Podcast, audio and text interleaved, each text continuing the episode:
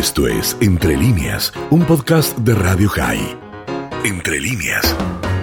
Y nuestra mujer en la Casa de Gobierno, en la Casa Rosada, es la señora periodista Silvia Delgado. Ella nos trae un panorama amplio de lo que pasa ahí y en el país. Silvia, ¿cómo estás? Buen día. ¿Qué tal, Miguel? ¿Cómo va? Buen día. Aquí estamos, todo muy bien. Con frío, pero con sol. Así es, un día lindo mm, donde comienza de alguna manera a aparecer el invierno, invierno muy temido en lo que hace a los sanitarios. 20 millones de vacunas mm, con bombos y platillos, aunque nos habían dicho que a esta altura no sé cuántos millones íbamos a tener, todos ya inoculados, inoculados, pero es lo que es. Silvia, a ver, vamos paso a paso. Ayer la señora y nunca pasa desapercibida. ¿Qué nos cuenta usted de esta reaparición de la vicepresidenta con todo lo que eso significa? Incluso, le agrego yo, después de una semana tan difícil que tuvo el presidente Alberto Fernández.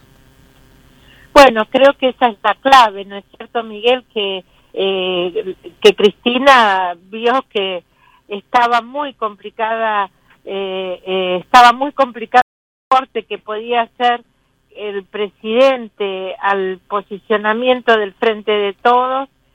Obviamente ella muy preocupada por la provincia de Buenos Aires y para mí la, gran noticia desde ese punto de vista desde el punto de vista político es que ella ha llegado a la conclusión de que Alberto Fernández ya no le garantiza el centro, la moderación, el, eh, digamos, ese aporte que, que el presidente le hizo en la campaña presidencial y entonces intenta ocuparlo ello, ella con un tono más moderado, con un tono de reconocimiento a María Eugenia Vidal por haber iniciado esa obra eh, que ayer este puso en marcha o inauguró en el hospital de, mm, de La Plata, en fin, una un, un intento de, de, de, de hablar este con otro tono eh, pero bueno, con la misma Cristina de siempre, ¿no es cierto? Este mm, eh, eh, polémica en cuanto Digo, sí, perdón. No, no, no, te escuchaba, digo, lo que estaba diciendo. Agitó un poquito menos el dedito, con lo cual usted dice fue un poquito más moderada, aunque la misma. Claro, claro, con un, o sea, con y un tono distinto. Este, me parece que mm, ya tiene claro ella que, que hay cierto modo así de, de retar, de, de enojarse, que, mm, digamos, no le suma al, al sector que necesita recuperar, digamos. Me parece que aquí lo primero que hay es una autocrítica en relación a la gestión y en relación a, a los, a los límites eh, eh, para, eh, digamos, para, para, para ganar la elección así como van, para ganar la elección en la provincia de Buenos Aires, así como están las cosas. Mm. Eh, y ella tratando de hacer un esfuerzo en ese sentido. Este, ¿Le pidió permiso al presidente? No, seguramente que no. Este, eh, es más, ni sé si el presidente que iba a hablar, porque una de las cosas que yo también me doy cuenta es que eh, después se quiere decir, eh, yo por ejemplo ayer estuve muy dedicada a averiguar si el presidente sabía que Axel Kicillof iba anunciar la, mm, ya tan rápido la, la presencialidad en las escuelas eh, en la conferencia de prensa que dio el viernes. Y bueno, todo el mundo me dice sí, por supuesto, y hablamos con Trota y esto, digamos, como que se arma un relato, o sea, yo no, no sé ni siquiera si Axel Kicillof eh, le avisó el, el, viernes al presidente lo que iba a anunciar, o sea, a mí me dicen que sí, pero la verdad es que pero no un poco creerlo. ¿No es un no no era de los asesinos eso de mandar a los chicos a clase? Sí, era criminal, era criminal. Claro. era criminal. Parece que cambiaron rápido, ¿no? Es muy, la verdad que es un nivel de discrecionalidad que también eh, llama la atención, ¿no? Tanta discrecionalidad que, por ejemplo, lo que le aceptan, eh, dicen que el AMBA se tiene que mover en, eh, en un solo, bajo los mismos parámetros. Y sin embargo, critican a la ciudad de Buenos Aires, el jefe de gabinete Santiago Cafiero, porque abre hasta las 23 y no critica a la provincia de Buenos balcón urbano, digamos, porque abre hasta las 23. Es una cosa realmente insólita. Es, desopilante, es algo pero totalmente desopilante. Ni que decir todo lo que está pasando a nivel de discrecionalidad absoluta que hay en, en, en la perdón, además específicamente el tema de abrir hasta las 23 es un tema que acordaron eh, Carlos Bianchi Rodríguez Larreta el viernes yo creo que lo conté, no sé a dónde, pero creo que lo conté en televisión, este, de que esto estaba perfectamente acordado. Y ahora sale eh, eh, Santiago Cafiero sacado porque la ciudad incumple y no dice nada de la provincia, es una cosa de locos. Ni que decir de la, de, del nivel de incumplimiento, de discrecionalidad, perdón, que hay en relación al conurbano en cuanto a presencialidad en las escuelas y el interior de la provincia de Buenos Aires, eh, salvo, por supuesto, en, en, en, los pocos distritos que están gestionados por intendentes del Frente de la verdad que es algo desopilante lo que está pasando. ¿Será que superamos ya la situación sanitaria? No nos dimos cuenta y ahora estamos bien. Eh, debe ser esto porque cambió tan rápido, viste que la pandemia es un, un fenómeno que tiene velocidad que a veces no podemos detectar y de un día a otro las cosas cambian y ya no somos criminales los que piensan que tienen que ir los chicos y que a las 23, bueno, las cosas son dinámicas. La Argentina es un país que tiene esta rapidez, siempre reacciona a todo. Digo, ¿no tendrán grupo de WhatsApp ahí entre Cristina, Alberto y toda su gente? Pues parecería que está como medio interrumpida la comunicación. Te preguntaba si que le pidió permiso o no al presidente, pero tú me dices que crees Digo, ¿no tienen ni siquiera un grupo de WhatsApp para coordinar? Bueno, sí, seguramente lo tienen, pero se ve que no lo usan. Bien, yo decía hoy a la mañana y, quiero llevarte a esto, incluso que tienes ahí gente linda y cercana al presidente, no se lo ve bien, Alberto. Digo, eh, mirándolo desde afuera está totalmente excedido de peso, está absolutamente descuidado, se lo ve cansado y desgastado la creo que los fallidos y otros más también tienen que ver con eso. ¿No sería hora que, que lo cuiden y le digan, presidente, una semana, a pesar de la pandemia y todo, vaya a descansar a Piegar y tómese su tiempo? Porque un presidente que no está en condiciones, bueno, hace agua y, y, algunos otros aprovechan, ¿no? Y sí, la verdad que es así. Lo que pasa es que, bueno, también uno tiene que dejarse cuidar. Eso no siempre es sencillo en el caso de, de Alberto Fernández, ¿no? O sea, eh, eh, hay un problema de, de, digamos, este, de dificultad de, de, en, la gestión en ese sentido, ¿no? Es decir, una persona que está, eh, digamos, este, muy convencida de que las cosas tienen que ser, eh, digamos, que no necesita ayuda para los discursos, necesita ayuda para manejar eh, manejarse en las redes sociales, mm. que no necesita mm, ayuda para para manejar este eh, su propia salud, en fin. Complicado eh, eso. Más, en, más en ese nivel de rol y con, con las presiones que eso tiene. ¿Crees que esto de Cristina va a ser entonces de aquí en más una constante? Porque uno dice en este año y medio habló muy poco solo cuando quiso marcar la cancha. ¿Te parece que lo va a reiterar de aquí en más en vista de las elecciones y de que ha perdido y la preocupación que tienen por, por lo que puede ser el resultado de las mismas?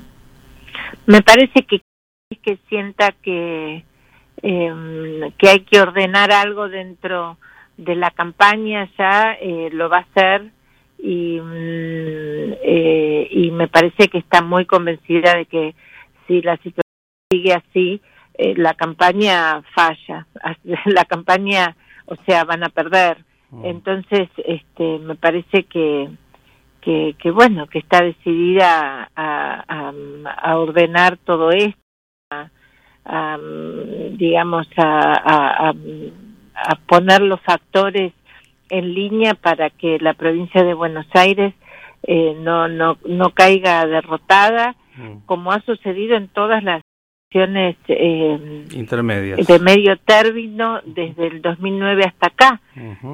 Este, vamos a ver, vamos a ver, vamos a ver este lo bueno Silvia eh, es que qué decisiones toma. No, es sencillo, ¿no? Porque eh, no solo por los errores políticos de Alberto, los errores, la discrecionalidad de Axel Kisilov y este, digamos, y la culpa de Mauricio Macri, sino porque realmente la situación pandémica es complicada, todo indica que, que, que estamos en, digamos, a las puertas de una nueva pandemia, este, y bueno, eh, sin recursos económicos, inversión, en fin, todas las recetas que tiene el kirchnerismo, que ha tenido el kirchnerismo sobre cómo ganar una elección, se ponen en jaque frente a una situación pandémica tan Eh, es decir, no hay ninguna posibilidad de que eh, eh, de que las facilidades con las que Cristina Fernández de Kirchner o más que las facilidades, las con las que Cristina Fernández de Kirchner ganaba una elección eh, que por otra parte después han perdido, pero digamos con las que creía que ganaba una elección, este, se puedan eh, garantizar en condiciones que son cada vez más graves, más graves, porque no es que son menos graves. Vamos por, por las... La situación es cada vez más complicada y, Vamos por las vacunas desesperadamente y con todo lo que estamos le damos a, la maquinita porque necesitamos de alguna manera fabricarle a la gente expectativas. Nos dijo al final, y eso es la buena noticia, que vamos a volver a ser felices. No dijo cuándo, pero vamos a volver a ser felices.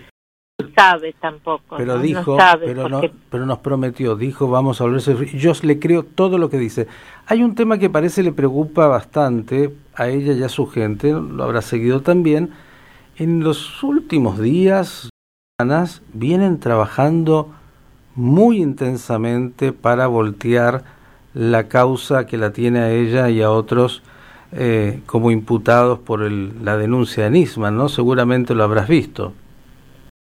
Sí, sí. Eh, sí, bueno, eh, tampoco ahí pueden hacer demasiado, ¿no es cierto? Eh, y tampoco ven que, que Alberto Fernández haga demasiado al respecto. creo que es parte de la discusión que con el presidente, eh, que dice una cosa pero hace otra. ¿Y qué quiere de todos modos, perdón. ¿Y qué es lo que le gustaría que haga? Bueno, que actúe, este, que sea más eh, em, eh, enfático en la defensa de, de, los intereses de, de Cristina en cada una de las causas. Pero ya lo ha este, dicho. interviniendo, interviniendo. Pero no hay, el, el, poder judicial es independiente en la Argentina y el presidente ya dijo todo, que ahora dijo que entendió que el memorándum no era tan malo, que en su momento pensaba que sí, que lo que dijo antes era un error, que todo lo que ya hemos visto, ¿qué más puede hacer? Excepto que decide intervenir ahí con los jueces, que la cosa está bastante complicada, les vienen buscando familiares, amigos, visitas, cualquier cosa, incluso algunos que están el servicio de la causa diciendo que son todos buenos y que ahí no hay nada que mirar, hay que Carlos. Digo esto porque obviamente es un frente que también preocupa, me parece, y mucho la, a la expresidenta. Vamos un segundo, Silvia, si te parece, a la oposición. ¿Cómo estás viendo eh, el manejo de la oposición frente a, bueno, por un lado, a, la gestión en la ciudad? Hoy estamos ya empezando a invitar a los que tienen más de 45 a, a vacunarse eh, y en general en, en, el manejo político frente a, la situación pandemia, la economía, como de, la política y de las elecciones que siempre también están acá en, la agenda? Bueno, la oposición se encuentra ante el primer em, eh, eh, traspaso de poder interno, no, digamos, ante la posibilidad concreta de ganar, pueden perder, por supuesto, mm. este, pero ante la posibilidad concreta de ganar, es totalmente lógico que, que el poder se, digamos que la perspectiva de poder se, eh, eh, eh, digamos, este, tensione la, los vínculos. Este, acá la pregunta es dónde está el, el, el, jefe, ¿no es cierto?, dentro de esta oposición, dónde está el primus inter pares, cuál es el eje ordenador. No es fácil, es probable que no se encuentre. hacer una, una este, ir a elecciones, digamos, hacer un ordenamiento electoral eh, eh, sin un jefe es difícil. Sin nadie que tenga la lapicera es muy difícil.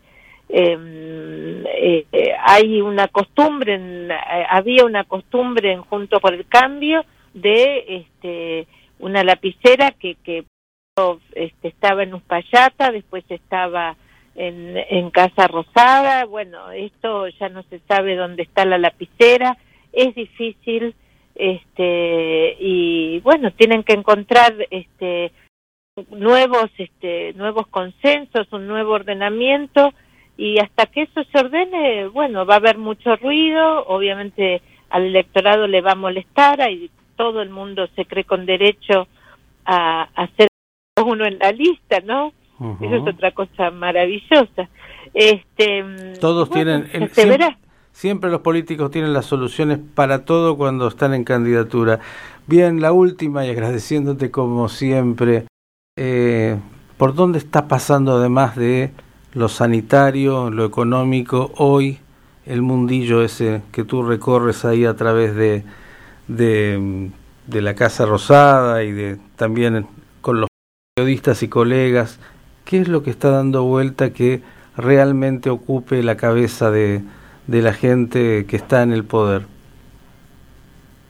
No hay nada más que vacunas y elecciones, Miguel.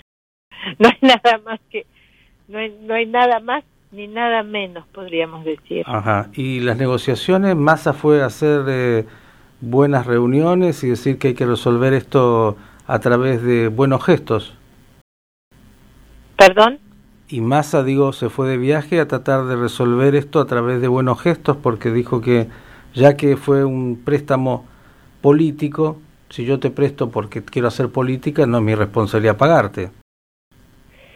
Sí, es como que Massa eh, tiene así como un rol este propio, digamos. Este, no no no se lo registra demasiado desde desde Casa Rosada, tiene la habilidad para estar dentro y afuera un mismo tiempo, eh, tampoco está demasiado claro qué fue hacer. Bueno, si trae vacunas o trae la posibilidad de, de, mm, de mejorar algún vínculo, seguramente se le agradecerá en caso. Eso, se anotan por otito, pero eh, ¿con quién está Massa? Con él mismo, ¿no? Porque en algún momento se decía que Massa era quien lo cuidaba Alberto, eh, de alguna forma. Hoy, ¿cómo ves? ¿A dónde está?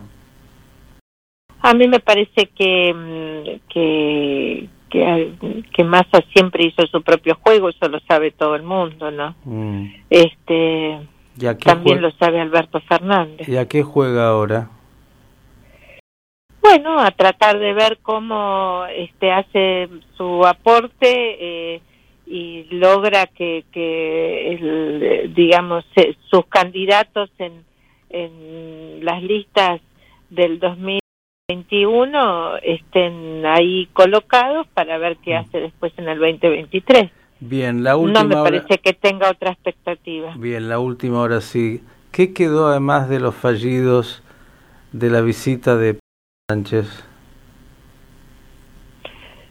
No, no ha sido una visita menor desde el punto de vista del relacionamiento público, digamos. Este, eh, Pedro Sánchez podría haber venido a la región y no venir a la Argentina, eh, podría no haber venido a la Argentina.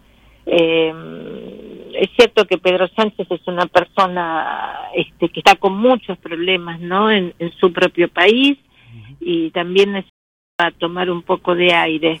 Eh, pero más allá de todo lo que pase y más allá de que obviamente económicamente no hay ninguna empresa que vaya a poner dinero en la Argentina ahora, la Argentina es un destino eh, eh, siempre atractivo en materia de inversiones para las empresas españolas.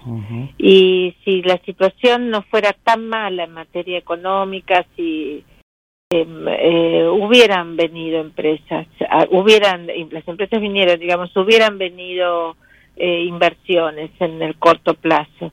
Eh, aquí hay una gran cantidad de posibilidades en materia tecnológica y de renovables que a las empresas españolas les interesa mucho.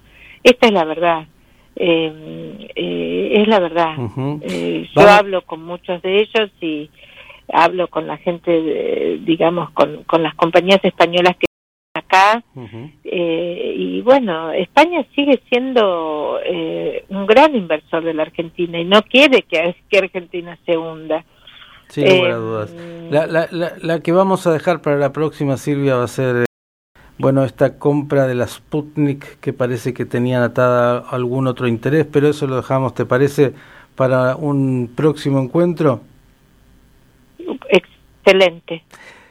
Silvia, como siempre, le agradecimiento que tengas una linda jornada, por favor, te abrigas bien, te tomas un lindo café y, y a seguir como siempre ahí en la batalla periodística. Un gran cariño.